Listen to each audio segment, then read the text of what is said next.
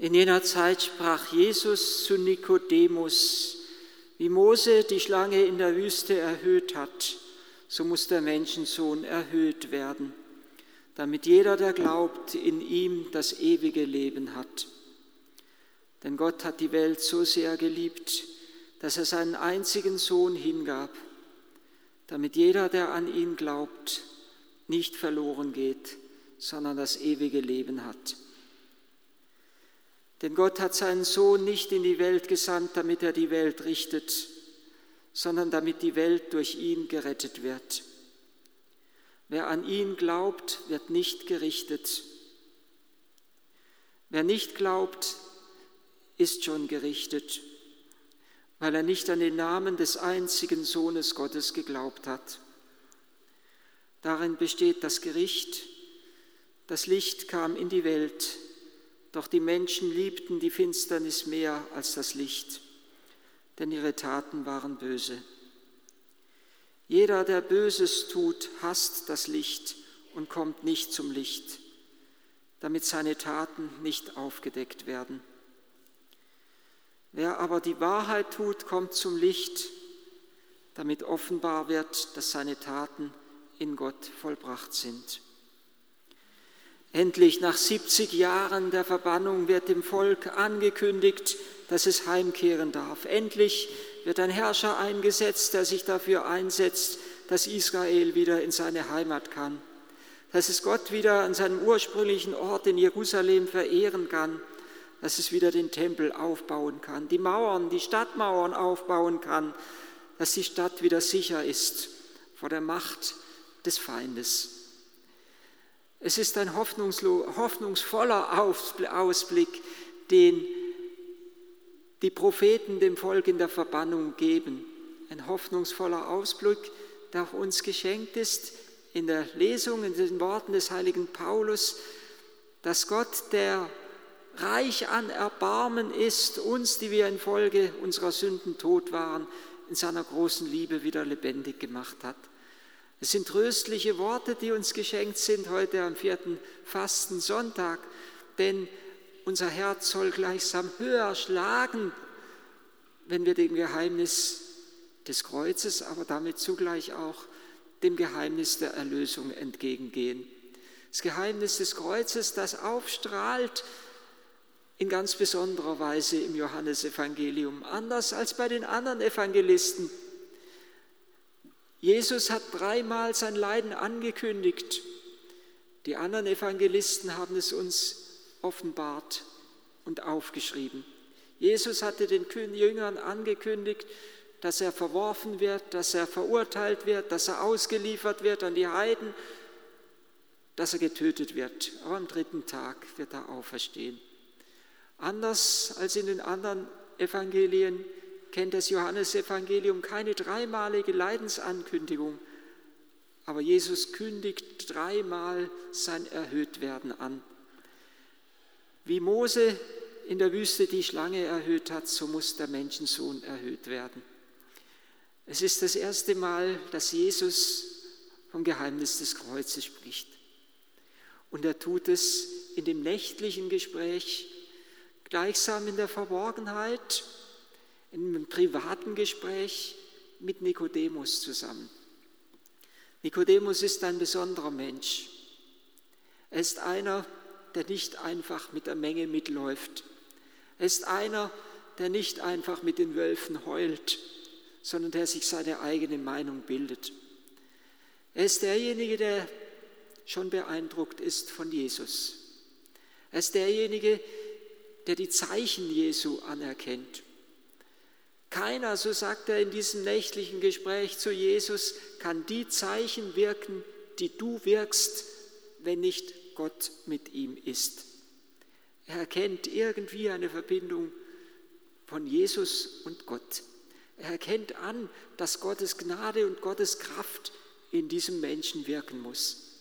Auch wenn er vielleicht noch nicht so weit ist, dass er Jesus als Gottes Sohn anerkennt. Aber er sagt, keiner kann die Zeichen wirken, die du wirkst, wenn nicht Gott mit ihm ist. Und er ist derjenige, der später auch, als sie schon beabsichtigen, Jesus zu verurteilen, sich für Jesus einsetzt und der das Wort sagt,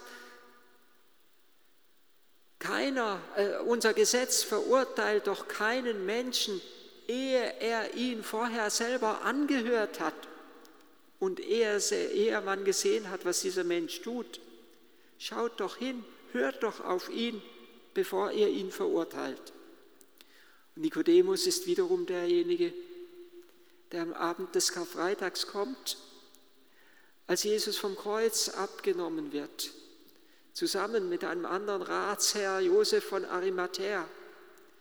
Sie gehören der Oberschicht Israels an, der Oberschicht des jüdischen Volkes.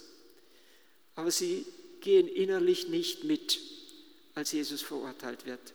Nikodemus kommt und er bringt eine unglaubliche Menge von Salböl, 100 Pfund heißt es, um Jesus zu salben nach seinem Tod am Kreuz. Nikodemus ist derjenige, der dem Verbrecher, der wie ein Verbrecher stirbt, ein königliches Begräbnis erweist. Und Jesus kennt das Herz des Nikodemus. Deshalb ist auch Nikodemus einer der ersten oder vielleicht sogar der allererste, dem Jesus etwas vom Geheimnis des Kreuzes andeutet. Wie Mose in der Wüste erhöht ist, so muss der Menschensohn erhöht werden.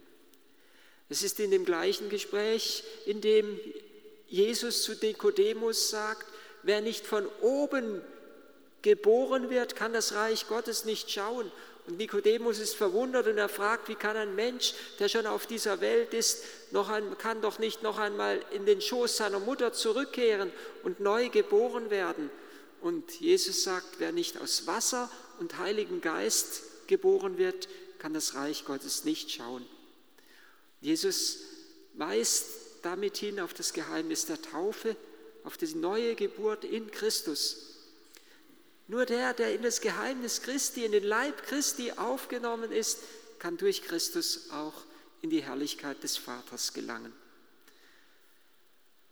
Es ist im nächtlichen Gespräch mit Nikodemus, in dem Jesus auf das Geheimnis der Taufe hinweist und in dem Jesus auf das Geheimnis des Kreuzes hinweist. Wir sind durch die Taufe hindurch und durch das Geheimnis des Kreuzes hindurch gerettet und erlöst.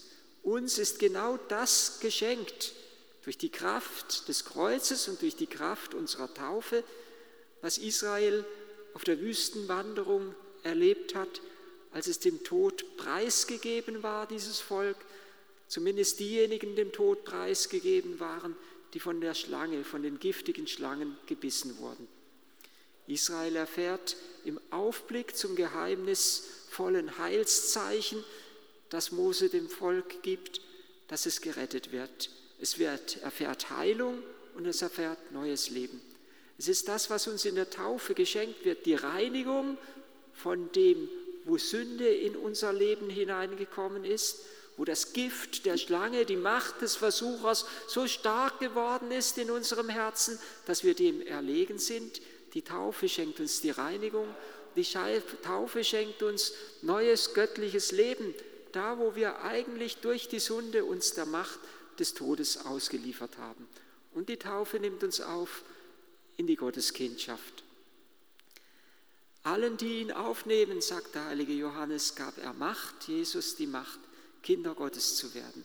Die Macht der Kinder Gottes ist die Macht, dass sie selbst durch den Tod hindurch der größte Feind des Menschen, sicher hindurchgehen können und zum Leben gelangen. Und die geistlichen Lehrer haben eigentlich immer drei große Etappen der Bekehrung oder des Christwerdens gesehen. Sie haben von der Reinigung, von der Erleuchtung und von der Vereinigung mit Christus gesprochen. Purgatio, Illuminatio und Unio. Reinigung, Erleuchtung und Vereinigung. Und eigentlich ist es das, was in diesem dreimaligen, dreimaligen Ankündigung, in der dreimaligen Ankündigung des Herrn von seinem Erhöhtwerden am Kreuz ebenso mitschwingt. Und der Menschensohn, wie, wie Mose in der Wüste die Schlange erhöht hat, so muss der Menschensohn erhöht werden. Das Kreuz schenkt uns die Reinigung von dem, wo die Macht der Dunkelheit in unser Leben hineingekommen ist. Die zweite Ankündigung, da sagt Jesus, wenn ihr, wenn ihr den Menschensohn erhöht habt, dann werdet ihr erkennen, dass ich bin. Das heißt, das übersetzt ein wenig vereinfacht übersetzt, dass ich es bin. Wörtlich, dass ich bin. Und es meint, dass ich der Herr bin, der Herr des Himmels und der Erde, der Schöpfer der sichtbaren und der unsichtbaren Welt. Wenn ihr mich erhöht habt, werdet ihr erkennen, dass ich bin. Dann werden unsere Augen, die inneren Augen unseres Herzens erleuchtet, dass wir in Jesus den Sohn Gottes erkennen. So wie ihn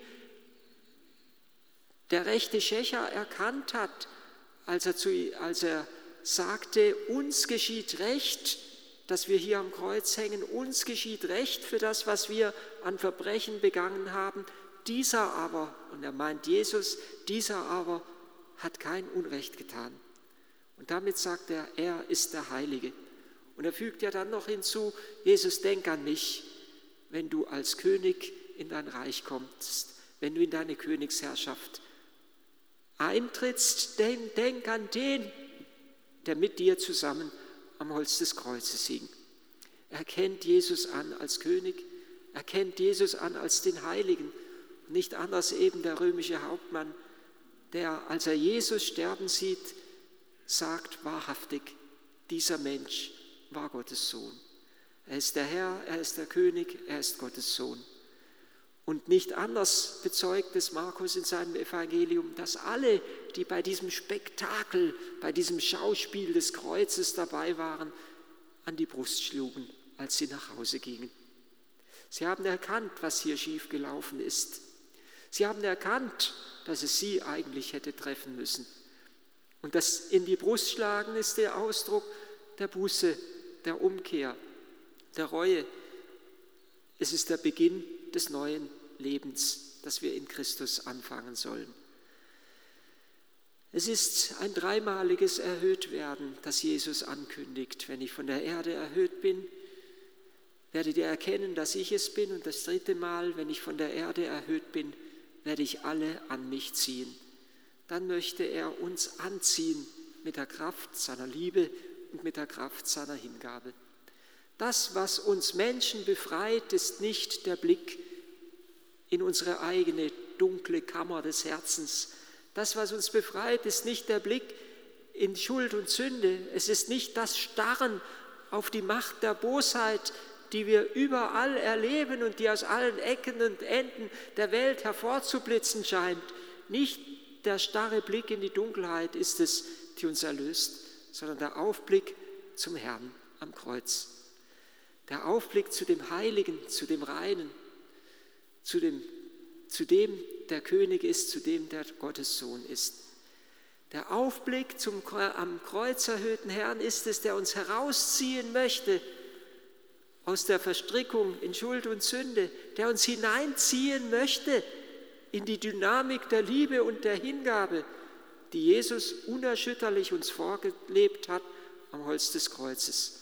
Der Aufblick zum Herrn ist es, der uns heraushebt aus der Verstrickung in die Macht der Bosheit, aus dem Teufelskreis des Bösen und der uns hineinnimmt in das göttliche Leben.